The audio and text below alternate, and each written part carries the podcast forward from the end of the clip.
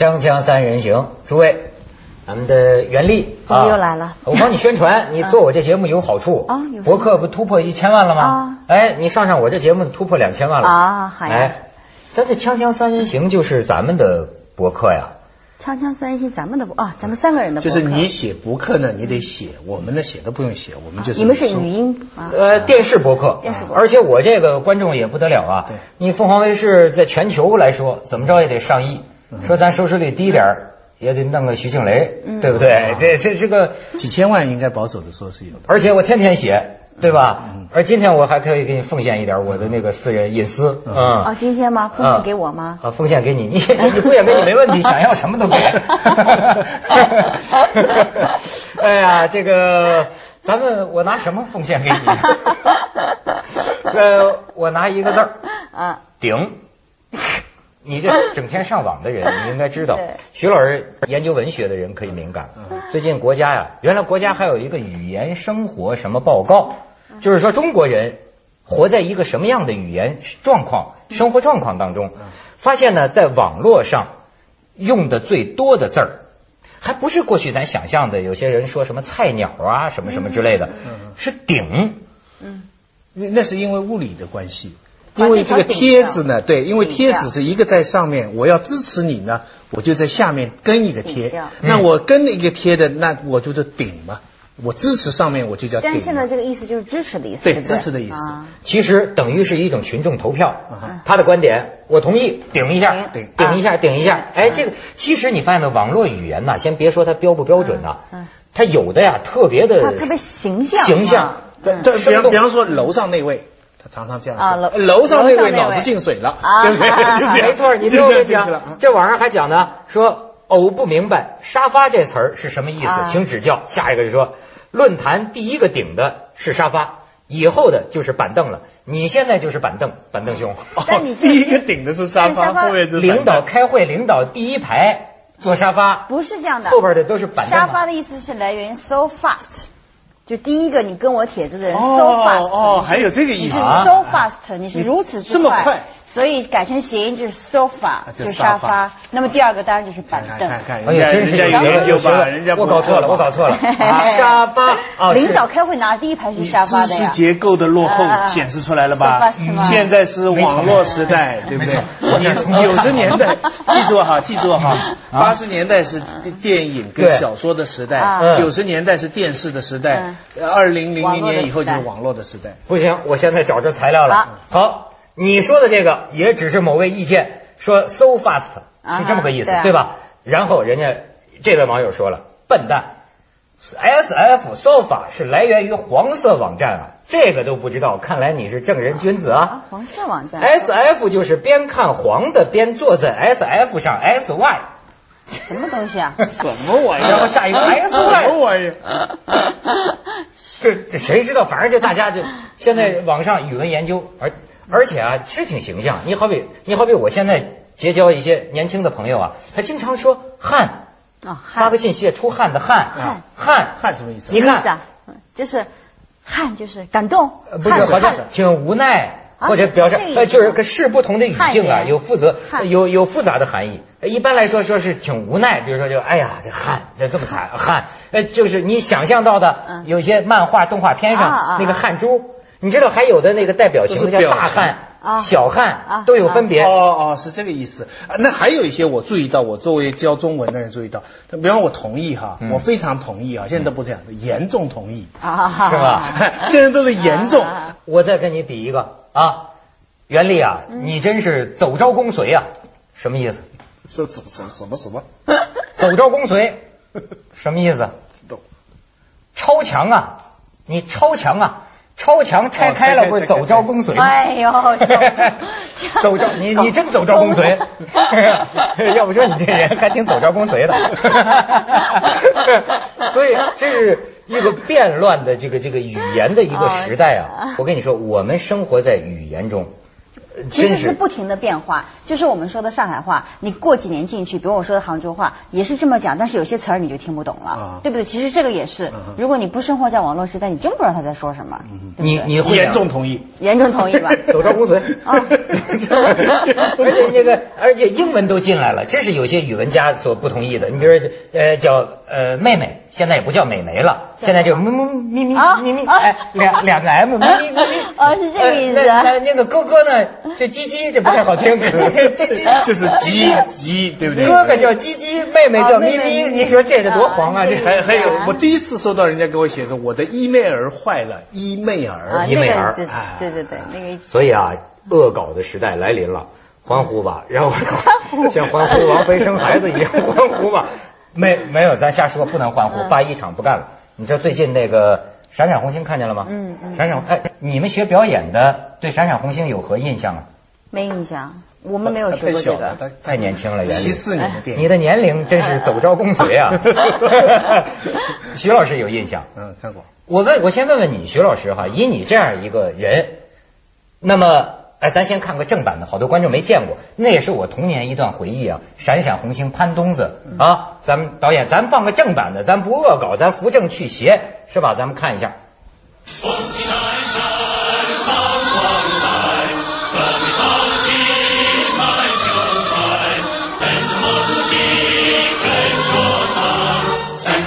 呀，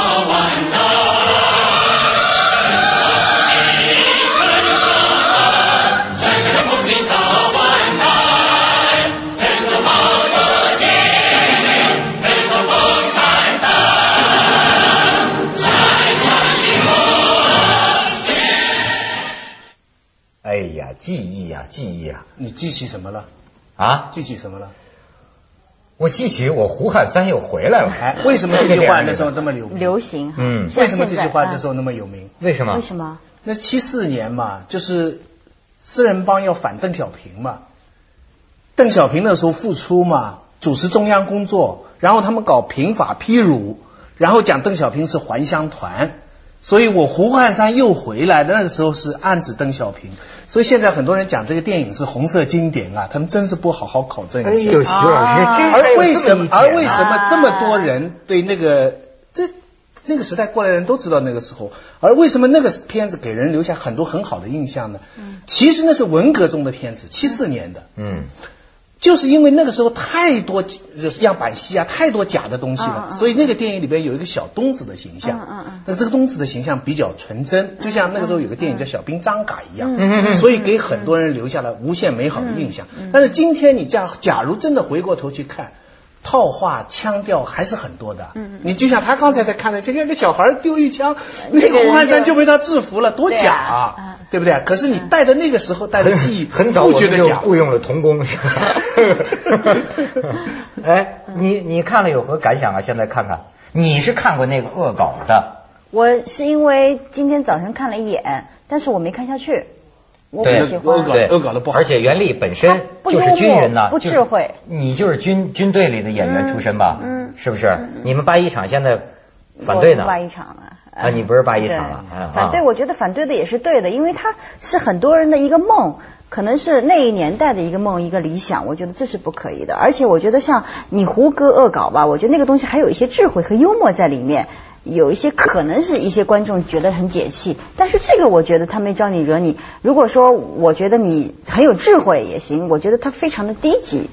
哎，这就说到我的观感是吧？我我看了一下，我倒不是说什么他呃对不对，这是这咱也不懂，就是我就说这个，嗯，我不喜欢，嗯呃为什么不喜欢？闪闪的红星的孩子你不你喜欢看了恶搞？的，这个恶搞版的这个作品呢，我恶搞版就是说他们有个歌唱比赛，拿它来做广告，对对吧？青歌赛，全国什么中青央年歌手大奖赛，啊，中央电视台的呃。中央电视台的青歌赛，然后他就来这么弄。我说的意思是什么呢？这玩意儿不好看。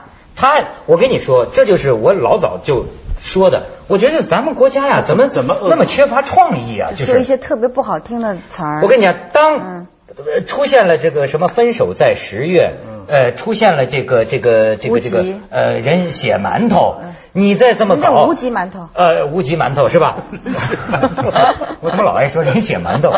你再然后给这个电影配上些那种东北话，那东北嗑，我怎么觉得我主要不是？所以说我有一些朋友是搞鉴赏工作的，我就是往往从审美这个角度看，就先别说你这玩意儿对不对，你这个玩意儿弄得不好笑啊。讲老实话，无极那个馒头，我都不觉得很好笑。嗯嗯，就是实际上恶搞这个东西本身呢，它包含着某种创意在里头。嗯嗯嗯，你这个一个人这么弄挺好，你好比像现在这个行为艺术，那现在有有有有些人说，那都是一种叫需要表达的艺术，就是说我宣布。我这么玩一个，嗯，可你第二个再这么玩，就没人要看了，嗯嗯，就是说，仅从艺术的角度看，我不喜欢，也因为没达到效果嘛，你也没把我逗乐了，嗯，对吧？更加上咱咱八一场再一反对，是吧？这家伙就不过我对不过我对红色经典这个说法这个定义啊，我是存疑的，哎，就什么样的东西就一定要能够冠上一个红色经典，而人家就不能碰了，不能动了，这个我是有怀疑的。好，徐老师这观点值得讨论。咱们广告之后接着来，锵锵三人行，广告之后见。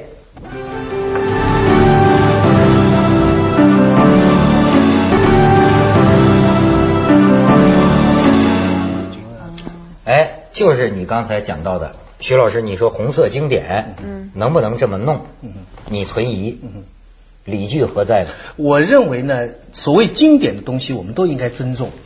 你可以颠覆。你我我尊重你颠覆的权利，但我不一定欣赏你颠覆的。但现在的问题是他提出一个叫红色经典，那这个红色经典的定义怎么来下？是不是一定要描写革命战争、解放军打仗这样的片子就叫红色经典？那我们商湖今天拍子夜，矛盾的子夜写的是资本家，那就不算红色经典了。那这个经典就可以随便被颠覆了，你明白？那矛盾的名著《阿 Q 正传》，你可以随便颠覆了。那鲁迅的。这是经典吧？从文学上来讲，只有经典，谈不上什么色。加上色，这是政治标准第一，艺术标准第二。老右派真会找词儿，这这是原则问题。这在我这行看来就原则问题。所以说，我们可以不赞成人家恶搞，或者所以他的恶搞的效果很差。恶搞这个名字已经加贬义了嘛？但其实说一句老话，你得尊重人家这个权利，除非你又从别的理据上你得出这个结论，他真的是违法了。他盗用版权了，或者是他损害什么什么东西了，就这样。我结合我自己，我想到倒是一个什么呢？就是好像这个，咱就是说人呐，实际是生活在语言的这个陷阱里，语言的牢笼里，你挣脱不开的，你知道吗？过去很多叫你叫它腔调也好，叫调调也好，叫一种城市化也好，你发现没有？咱就是说一个人这么干，两个人这么干，三个人这么干，一个时代的人这么干，就成了一种，比如说革命腔。其实很多时候，你比如像那个馒头人，呃，不是无极那个馒头，他 老念念不不知道他怎么想的，但是看在比如说看在画家眼里呢，说他这个东西是对陈凯歌那种叙述方式的一种颠覆。比如说我不喜欢你这种叙事方式，于是呢，我就把像周星驰似的哈，好比说呃，咱举个例子讲，说王朔为什么说贡献是革命性的，就是说我们生活在这个牢笼里，哎，他觉得我想找一种新的语言，可是实际啊。太多的话别人都说过了，也也很难去找。于是我索性什么呢？以子之矛攻子之盾。我我颠覆你的语言，它的作用是到后来，咱们一听到那种领导腔、打官腔、革命腔，咱就觉得好笑。你发现没有？他潜意识中啊，影响了这个语言的。你知道王王朔怎么颠覆吧？在《顽主》里啊，他形容男女关系啊，具体物理上形容男女关系，就用伟大领袖的话：“破字当头，利也就在其中了，不破不立。”哈哈哈哈哈！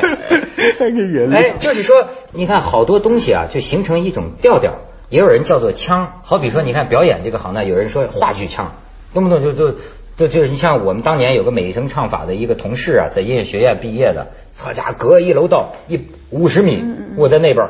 文涛变化，他就这么一种调调，我们很熟悉。我为为什么说我说呃联联系我自己啊，特别有意思。你就看这个腔调的这种变化哈，实际变了。我这个行当主持人徐老师，你记得吗？那你说话剧现在不用这么演了吗？话剧还是这么演，朗诵还是这么朗诵。不过过去的电视里，人人说话就像朗诵一样。现自从有了我们三人行以后，就不是这样了，对不对？不是我们。我就是说，你比如当年我们主持人在说播音腔，你不要说这个播音什么好不好，它是另一个问题。我说的是什么呀？从小耳濡目目染，为什么我老说我们生活在语言的牢笼里？所有的媒体从小看到人上电视说话就要这样说话，这于是变成你知道吗？我原来在电视上啊不是这样说话的。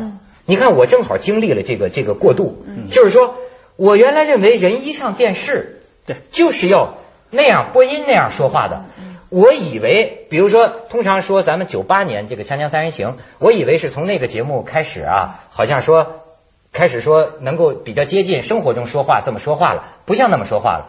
可是那天鲁豫有约，鲁豫有约他们那个节目那个做我吗？嗯，搞我吗？然后呢，他们找来一些当年的片段，你的片段，我这一看呢，我才发现呢，其实这是一个渐变的过程。即便在《锵锵三人行》第一集的时候，跟我现在说话的这个腔调啊不一样，还是处在正在摆脱中的一个过渡阶段。这我得提醒你，你再看。你就能看出来。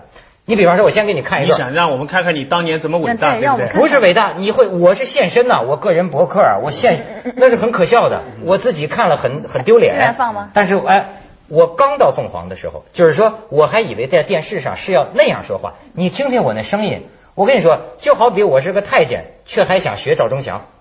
你你听听。每一个人都有知的权利，每一个新闻工作者都有责任维护这样的权利。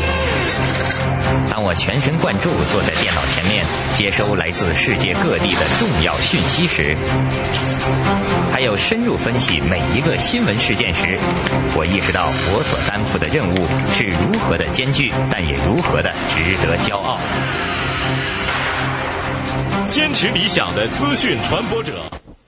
哎，后面这个挺好的。你是不是觉得有点像那个那个大陆的陈水扁？不不不不不，不要轻易的否定过去。但是那一种风度其实也挺好。啊，我也觉得还可以。真的，就是时代是变化，人不断的变化。但是就是说，我的但感觉是捏着嗓子说话的，是吧？但是你要知道，挣脱就是说革自己的命啊，有多难。其实跟你们演员一样，比方说。有的演一演皇帝，嗯，脑子里一下出现很多个皇帝，这就是一种调调，一种城市化，一种腔。明白？你要挣脱它，你才能够有你的个性。可是我跟你说，挣脱太难了。好比上是，即便说我父母这样的人，你试试，你现在让他上台说话，腔调马上就变。嗯，因为他在所有的媒体、电影，从小他文文革那个年代，我就跟你说，你们文学圈的，好像北岛后来自己都反思，说他当年写的那个诗嘛。说我不相信，嗯，呃，卑鄙是卑鄙者的通行证，高尚是高尚者的墓志铭。我不相信天是蓝的，我不相信梦是假的，我不相信什么，我不相信死无报应。他现在反思起来，他写这个内容的诗，其实都是受了文革语言的影响。他开始反思到这个问题，就是说我们生活在语言是什么样的？我我在电影院门口看到一个退票的人，啊，他用上海话，哎，票票这边，票这边什么什么。结果有一个人去采访他电视台。一一采完就是说这部电影怎么样？他马上换成普通话，电影拍的很好看，很好看，是吧？有的他那腔调整个就转过，他刚才那个偷票的那个样子，就是那种小痞子的那个样子。对。但是他只要他一看到有镜头对着他，他就自动转成普通话，而且装做出一个很正面的样子。对，为什么？比如说有些搞恶搞的人，他不一定知道他为什么，但是实际上看在有些看客的眼里，觉得这是什么呢？过去有一种习惯的表达方式，深深的浸透在我们的灵魂里。但是呢，新一代的人他觉得这些没什么了不起的，所以呢，他通过他就呃，他要改变这种调调，改变这种调调。所以我就跟你讲，即便到了这个《锵锵三人行》的那个时候，我得感谢鲁豫他们帮我找到这个当年头一集啊。啊，我以为好像《锵锵三人行》，我就是咱们像私下里朋友聊天就这么讲话了嘛，不是播音腔了嘛？可是你现在看。好像表面上你觉得有点心不在焉，甚至比现在说话有点不够力，对吧？可是实际上啊，那正是人处于一种尝试着想自然一些说话，但是呢还没完全，但是还闹不清有点该怎么着的。你你想不到我在《锵锵三人行》头一集里说话显简简直显得有点心不在焉，要叫我觉得可丑的，真的，我奉献一下。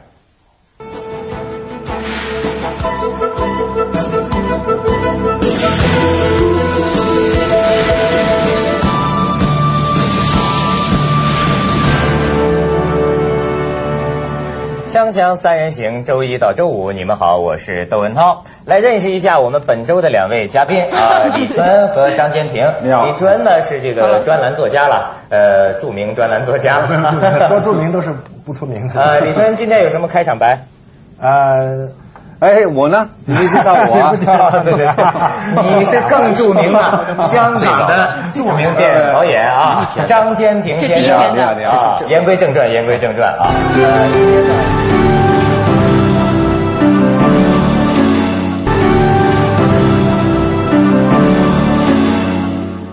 担心啊，看了这个失去了原力的喜欢。啊，没 有没有，我更喜欢纯回到纯真年代。哎呦呀，靓仔吧 啊，靓仔啊！我越长越好看，那时候太丑了吧？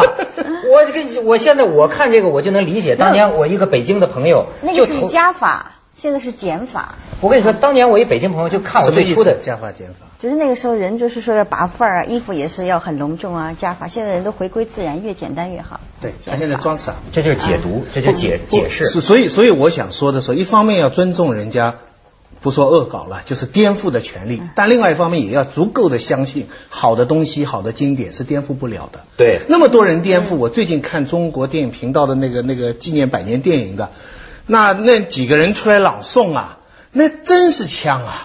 从阿夫尔勒号的巡洋舰到泰坦尼克号的歌声，那真是枪。可是我充满感情的看，我照样欣赏他们那个枪。对这什么人才怕被别人稍微一颠覆就怕否定？就是你对经典自己信心不足。嗯嗯。让属属属崇高的归崇高，属低俗的归低俗。对，崇高的永远是崇高的，戏谑的也可以成为崇高。真的崇高的是打不倒的，对是吗？就像袁立的美丽。袁立他们现在成了一个新的桥。我我们对啊什么，你现在遥远有什么？